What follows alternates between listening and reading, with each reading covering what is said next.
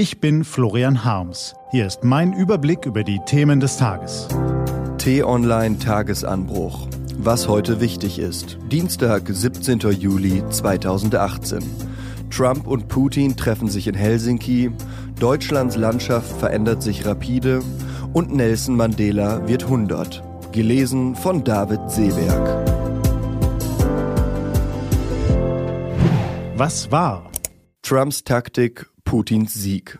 Vor knapp einer Woche ist der amerikanische Präsident in Europa gelandet. Seitdem prasselt eine Eilmeldung nach der anderen auf uns ein. Trump sagt dies, Trump sagt das, Trump droht diesem, Trump lobt jenen.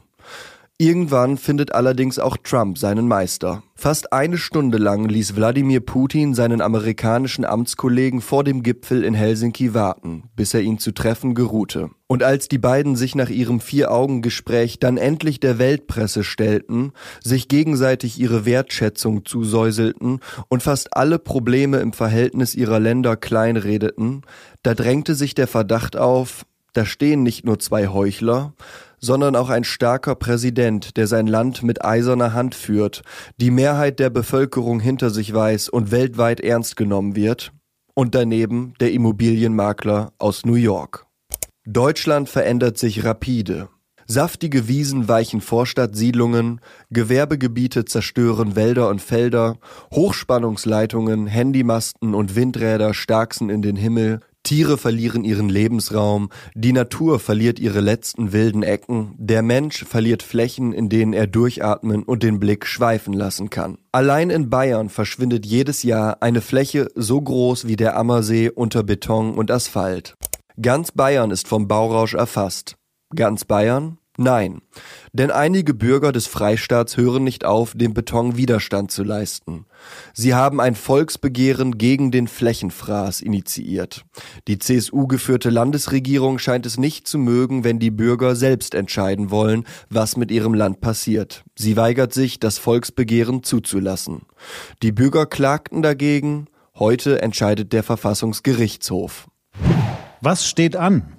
Die T-Online-Redaktion blickt für Sie heute unter anderem auf diese Themen. Nelson Mandela ist ein Kämpfer für die Freiheit, ein Apostel des Friedens und ein Menschenfreund. Heute wird er 100 Jahre alt. Mandela ist ein Idol, dessen Werk nach seinem Tod fortlebt, dessen Andenken wir wahren und vor dem wir uns heute verbeugen können. Und am Vormittag findet in Stuttgart die Fachtagung zum Thema Arm durch Pflege statt. Es geht darum, dass Bund und Länder für die Pflege in Krankenhäusern und Altenheimen viel zu wenig Geld bereitstellen. Und diese und andere Nachrichten, Analysen, Interviews und Kolumnen gibt's den ganzen Tag auf t-online.de. Was lesen? Wenn Sie möchten, unter t-online.de-tagesanbruch gibt es zwei Lesetipps für Sie. Heute geht es um islamische Körperstrafen und um Elon Musks peinliche Eigenwerbung.